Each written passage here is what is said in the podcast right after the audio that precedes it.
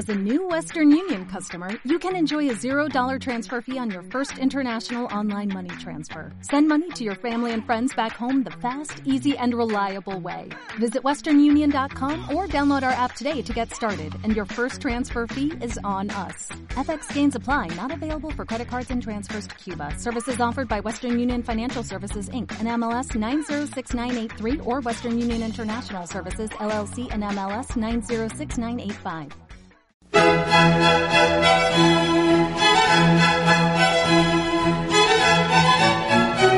Madre Tierra.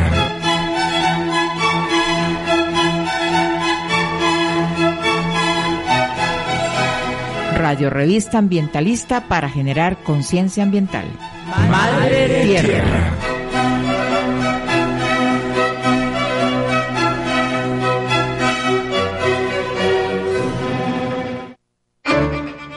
Este programa es producido por voluntarios de la Asociación Ambientalista Madre Tierra. Es grabado en vivo en los estudios de Radio Católica Metropolitana en Bucaramanga, Colombia. Se transmite en varios horarios a lo largo de la semana en las siguientes emisoras universitarias, virtuales o comunitarias. Radio Católica Metropolitana 1450 AM y rcm1450.com. Emisora La Brújula 93.4 FM. Estación v.bucaramanga.upb.edu.co. Coherenciadigital.wixsite.com. Nuestro podcast con todos los programas está disponible en la plataforma evox.com. Y las transmisiones Facebook Live están disponibles en nuestra fanpage Publicaciones Madre Tierra. Agradecemos a todas las estaciones y personas comprometidas con fomentar conciencia ambiental.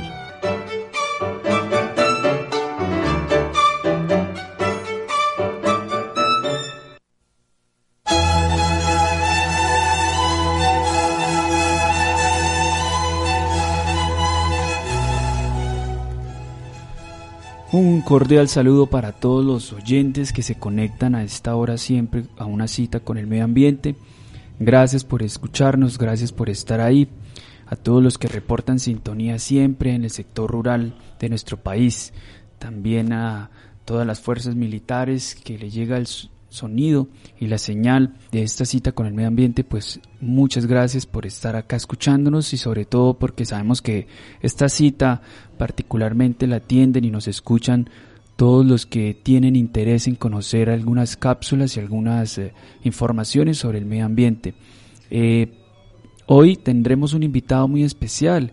Eh, tenemos un panorama en el mundo también, además del que tenemos que estar conscientes y sobre ese panorama también habrán muchos efectos que quizá también nos, nos llegarán. Y por eso en, esta, en esta ocasión traemos un invitado que es experto en geopolítica, que además es un experto, es un profesional que ha sabido revisar y evaluar todos los impactos ambientales que se han dado en torno a la explotación de los recursos energéticos en Colombia, particularmente del, del, crudo, petróleo crudo. Y pues es un tema muy neurálgico, no solo ahorita en Colombia, porque además han hecho propuestas y han sido polémicas a nivel nacional por algunos candidatos que aspiran a la presidencia, y además eh, que se une ahora con este contexto internacional que es esta guerra en la que se ha visto inmersa eh, el país de Ucrania y el país de Rusia. Así que yo quiero darle la bienvenida esta tarde eh, al ingeniero Oscar Vanegas por estar acá en esta cita con el medio ambiente, con Madre Tierra. Eh, bienvenido, ingeniero Oscar Vanegas, gracias por atender esta cita. ¿Cómo se encuentra hoy? Buenas tardes, Peter. Muchas gracias por la invitación y un saludo a todos los oyentes. ¿Sí me escuchan? Sí, perfectamente. También saludamos a todas las personas que se conectan a esta hora a través del Facebook Live de nuestra radio eh, católica metropolitana. Así que a todos ustedes que nos siguen a esta hora, pues también bienvenidos, bienvenidos a escuchar este tema. Y ingeniero, gracias por, la, por aceptar la invitación. Yo quería iniciar por preguntarle y sobre todo pedirle que le contara a los oyentes quién es el ingeniero Oscar Vanegas y cuál ha sido el alcance y el trabajo que ha hecho en Colombia en materia de defensa a los digamos, al medio ambiente. Bueno, yo soy ingeniero de petróleos, egresado de la Universidad Industrial de Santander hace 32 años, docente también de la misma Escuela de Petróleos de la UIS, docente de planta desde hace 30 años, al igual que soy profesor cátedra en, en la Universidad Autónoma de Bucaramanga en la carrera de Ingeniería en Energía, en las cátedras de Geopolítica de la Energía, Redes y Transporte de Hidrocarburos y Exploración y Producción de Hidrocarburos. En la UIS, entre otras asignaturas, doy evaluación de proyectos petroleros, eh, política petrolera y registro de pozos. Soy además asesor en el Congreso de la República, en la Comisión Quinta. A veces estoy en Cámara, a veces en Senado. En este momento estoy en, en la Cámara de Representantes Comisión Quinta, que es eh, la de Asuntos Mineroenergéticos. Eso es así a, a grosso modo eh, mis actividades o mi hoja de vida. Excelente, excelente. Qué hoja de vida bastante extensa, no solo en eh, la docencia, ¿no, ingeniero, sino además también asesor en el Congreso, que es muy importante. Ingeniero, ¿y cuál ha sido el balance que usted ha hecho? Porque además sabemos que ha sido columnista y ha revisado en detalle diferentes situaciones en todos los territorios del país, porque además es conocedor de todo el territorio, ha viajado por todo el territorio nacional evaluando en las comunidades cuál ha sido ese impacto de precisamente la industria y realmente es muy importante que la Universidad Industrial de Santander también quería hacer esa observación dentro de su cátedra y dentro de su planta docente tenga docentes que le hagan una, un seguimiento, una visión distinta sobre todo al, tema de la industria eh, respecto a análisis ambientales. Entonces, quisiera saber eso, ingeniero, cuál ha sido el balance en el territorio, cuál ha sido su perspectiva en todos estos años de seguimiento. Bueno, yo he sido conocido como un ambientalista por algunos debates que se han adelantado en el Congreso sobre unos temas neurálgicos como fue la defensa de Caño Cristales hace seis años exactamente, ya que la empresa UPECOL quería ingresar a esa zona que es, hace parte del Parque Natural de la Serranía de la Macarena donde no solo están caño cristales, sino hay 18 caños, pero el único conocido es caño cristales, que es el que está abierto al público. Ahí hay otros caños inclusive más hermosos que caño cristales.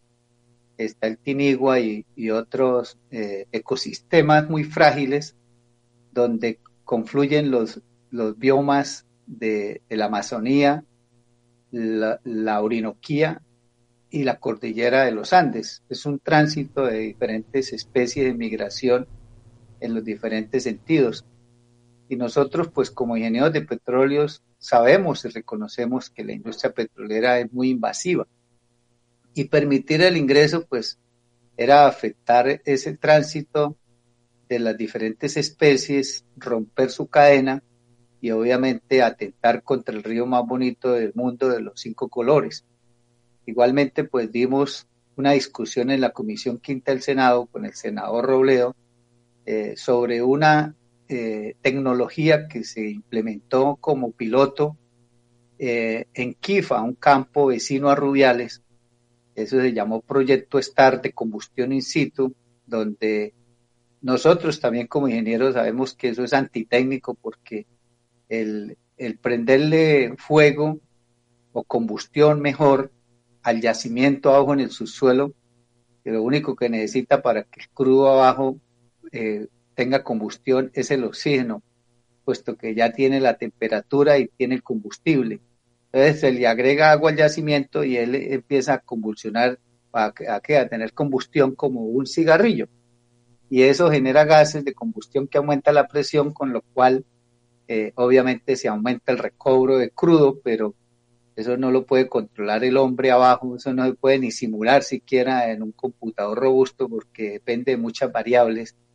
Y, eso lleva a un aumento de presión por encima de presión de fractura de la roca, hace que los pozos exploten, la tubería se, elongue porque la llama se sale por los pozos de petróleo, genera eh, nidos sísmicos y muchos impactos ambientales. Y nos opusimos, sin embargo, ese piloto se hizo y al año ya era un nido sísmico donde temblaba cada hora, dos pozos explotaron, hubo un muerto, mucho escape de gases de combustión, etcétera, y le tocó a la Junta Directiva de Ecopetrol ordenar cerrar ese piloto.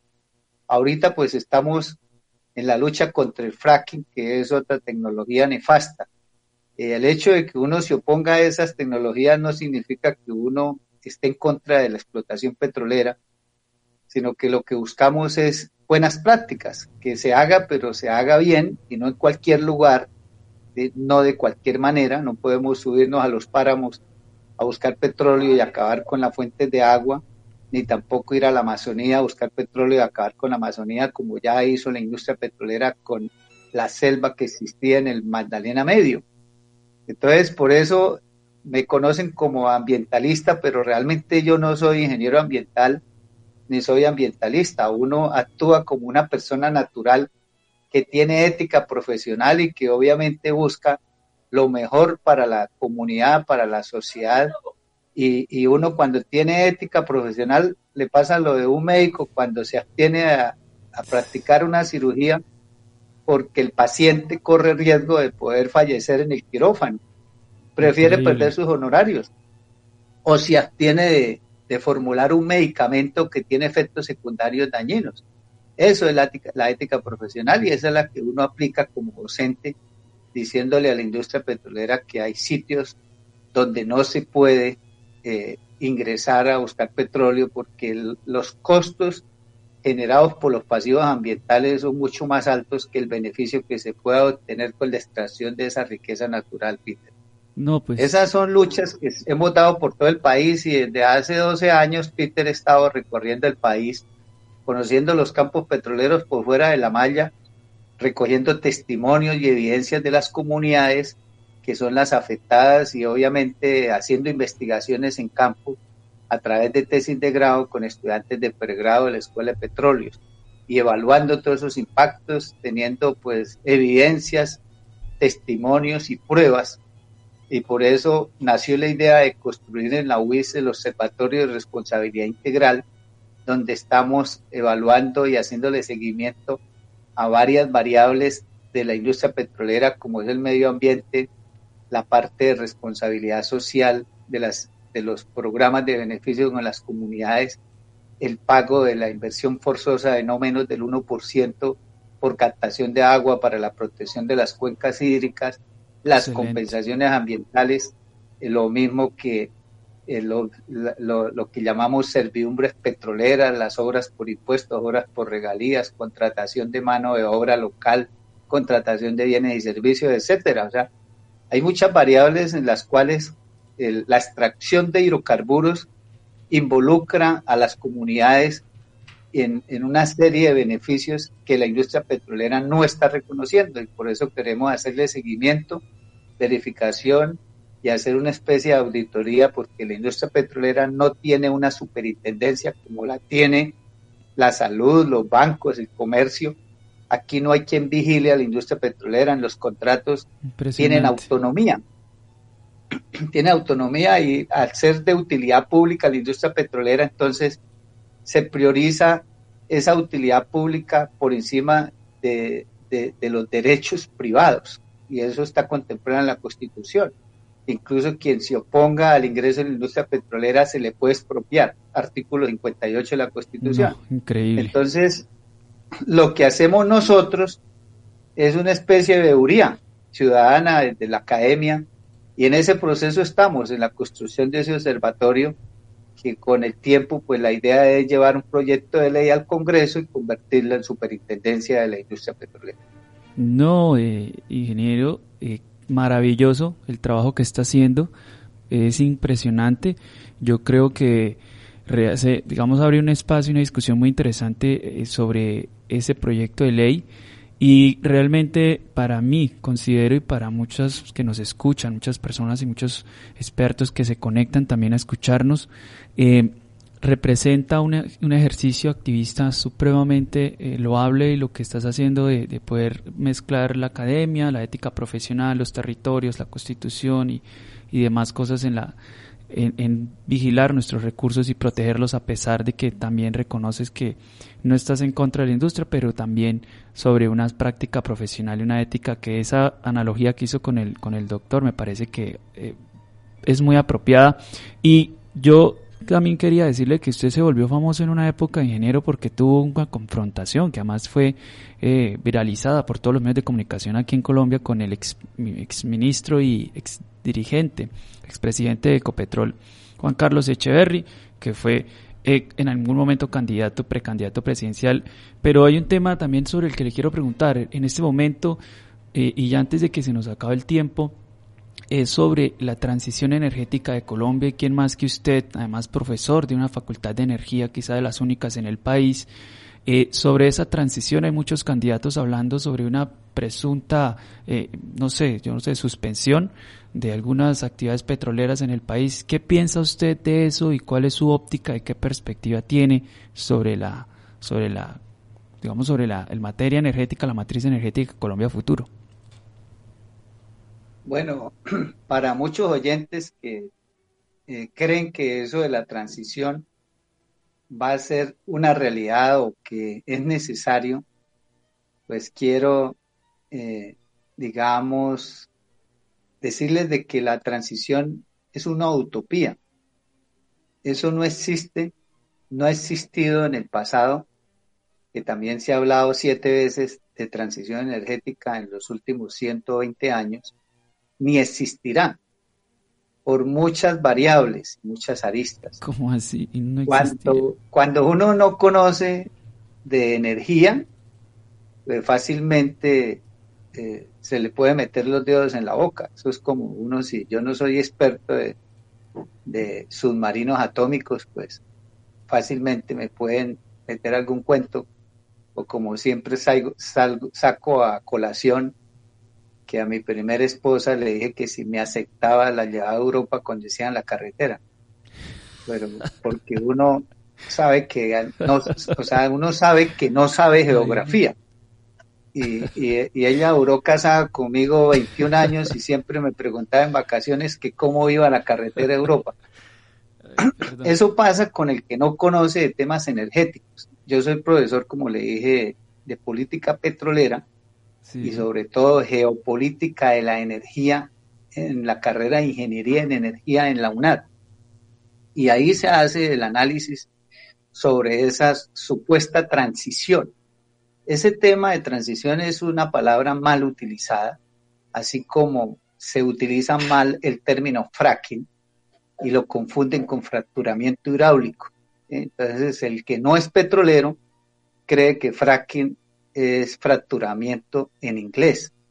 Y esa fracking es una sigla de una frase larga en inglés y obvio en inglés fracturamiento es fracturing, no fracking que sucede es que son palabras parecidas y la confundieron y la gente se quedó con ese concepto de que el fracking es fracturamiento hidráulico y eso no es así. Entonces, lo mismo pasa con la transición energética. Transición, si uno busca en el diccionario de la Real Academia de la Lengua o en, Wikipedia, transición es cambiar de una energía a otra. Transición energética es sacar, por ejemplo, el carbón, el petróleo, el gas y sustituirla por otra energía. Y eso es casi que imposible, por no decir que imposible, porque por un lado, eh, el aparato productivo ya fue construido en función de un energético determinado. Y cuando han llegado los energéticos históricamente en el tiempo, ninguno ha llegado a sustituir a otro. Por ejemplo, el hombre empezó utilizando la leña, por allá se dice que 7000 años antes de Cristo en la Mesopotamia, y el hombre aún sigue utilizando la leña y cada vez se utiliza más leña, cada vez se utiliza más leña. Igualmente el carbón, cada vez se utiliza más carbón, cada vez se utiliza más petróleo, cada, cada vez se utiliza más gas natural, y ninguno de ellos, por ejemplo, cuando el petróleo empezó a utilizarse, en Estados Unidos, por allá en la década de los 60 del siglo antepasado, con la perforación del primer pozo en Titusville, Pensilvania, por el coronel Francis Drake, El petróleo no llegó a sacar del mercado el carbón. Tampoco cuando el gas natural empezó a utilizarse en 1930, tampoco llegó a reemplazar ni al petróleo ni al carbón. Y así sucesivamente, Peter. O sea, si uno mira las gráficas de la, de la producción y demanda de estos energéticos, cada vez más, cada vez se consume más cada uno de ellos. Y han habido crisis energéticas en el pasado. Por ejemplo, el automóvil eléctrico ha aparecido en el mercado cuatro veces con esta y siempre dura vigente cinco o diez años y desaparece. No es la primera vez, inclusive el carro eléctrico fue primero que el carro a gasolina. Y a principios del siglo pasado se vendieron más autos eléctricos que a gasolina, inclusive Rockefeller, el magnate del petróleo, tuvo carro eléctrico, lo mismo que Henry Ford, que fue el, el, modelo T que se construyó en serie y que dio posibilidades a la clase media norteamericana de tener carro.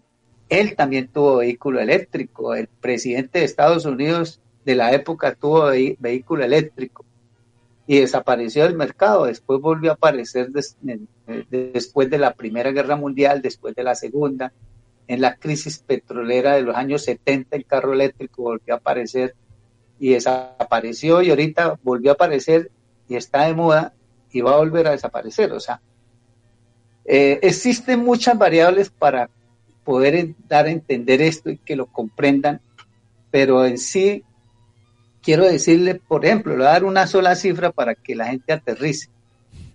Eh, por un lado, en China, por ejemplo, que es un país carbonero, el 57% de la canasta energética de China es carbón. Y si China quisiera descarbonizarse y pasarse, o sea, hacer transición, eso no se puede hacer, pero quisiera hacer transición y sacar el carbón de su canasta energética y pasarse, por ejemplo, a uno menos contaminante como es el petróleo, China necesitaría 49 millones de barriles de petróleo por día para reemplazar el carbón, adicionales a los 18 millones que ya consume hoy en día. Eso llevaría a 67 millones de barriles que consumiría China y la producción mundial de petróleo sin, sin incluir otros líquidos como el GLP o el gas natural licuado es de 77 millones de barriles por día. O sea, China casi que consumiría eh, más del 90% del petróleo que se produce a nivel mundial. Entonces, eso no es posible. Por eso es que estos países no firman los tratados como Kioto, el Tratado de Copenhague, de París, el, COP, el COP21. Tampoco firmaron el COP26 porque ellos no se van a comprometer en algo que, discúlpeme la expresión, eso es un pajazo mental. O sea, ellos saben que eso no es posible. Eso sí. Entonces, siempre lo han criticado. Entonces, miremos otra variable. Por ejemplo, si fuéramos a utilizar energía eólica y solar, para que usted lo sepa, las energías renovables solo representan el 5% de la energía que consume el mundo. El petróleo, el gas y el carbón, que son los energéticos convencionales y fósiles, representan el 83% de la energía del planeta. ¿eh? Y las energías convencionales, eh, no convencionales o, o, que eh, la que llaman que van a utilizar para la transición energética, solo representan el 5% y el 70% de ese 5% son biocombustibles, o sea, alcohol, carburante, biodiesel, que son considerados eh, energías alternativas, pero ellas también son contaminantes. Usted quema biodiesel y quema alcohol carburante y también está generando CO2 o sea, las verdaderas energías limpias y no convencionales, que pues que tampoco son tan limpias como la solar y eólica, solo representan el 2% de la energía mundial, solo el 2%. No, pues y para países industrializados que tienen recursos económicos como los europeos y la misma China, China es el país que más ha invertido en energías renovables. China, en parques solares, en energía eólica, es el que más ha invertido. Estados Unidos es el segundo luego le siguen los países europeos, pero también el que más genera energía, bueno. de energías alternativas es China.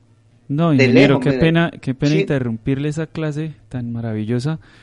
Eh, esos datos que nos está dando es bastante preocupante. Yo quisiera extenderle la invitación, ingeniero Oscar Vanegas, si el próximo lunes nos puede acompañar para una segunda parte, porque quedaron algunas preguntas por hacerle y el tema, realmente la información que nos estabas dando es supremamente importante. Hay muchos oyentes que quieren seguir conociendo además sobre este tema. Entonces, para extenderle la invitación el próximo lunes, si es posible, nos siga acompañando. Se nos agotó el tiempo pero queríamos agradecerle también por, por participar y por estar con nosotros y si nos puede acompañar maravilloso porque creo que eh, necesitamos esta conversación justo en este momento de Colombia y justamente en este momento que pasa el mundo. Entonces, agradecerle, ingeniero Vanegas, por asistir a nuestro programa y de verdad comprometerlo, ojalá si puede, para que nos acompañe el próximo lunes. Muchas gracias por su tiempo también por estar con nosotros acá en esta cita. Aquí estaré el próximo lunes. Muchas gracias. Bueno, que estés bien. Hasta luego.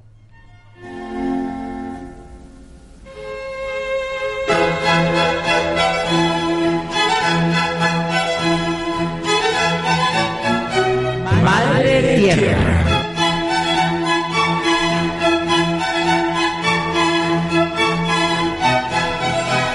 Radio Revista Ambientalista para generar conciencia ambiental. Madre Tierra.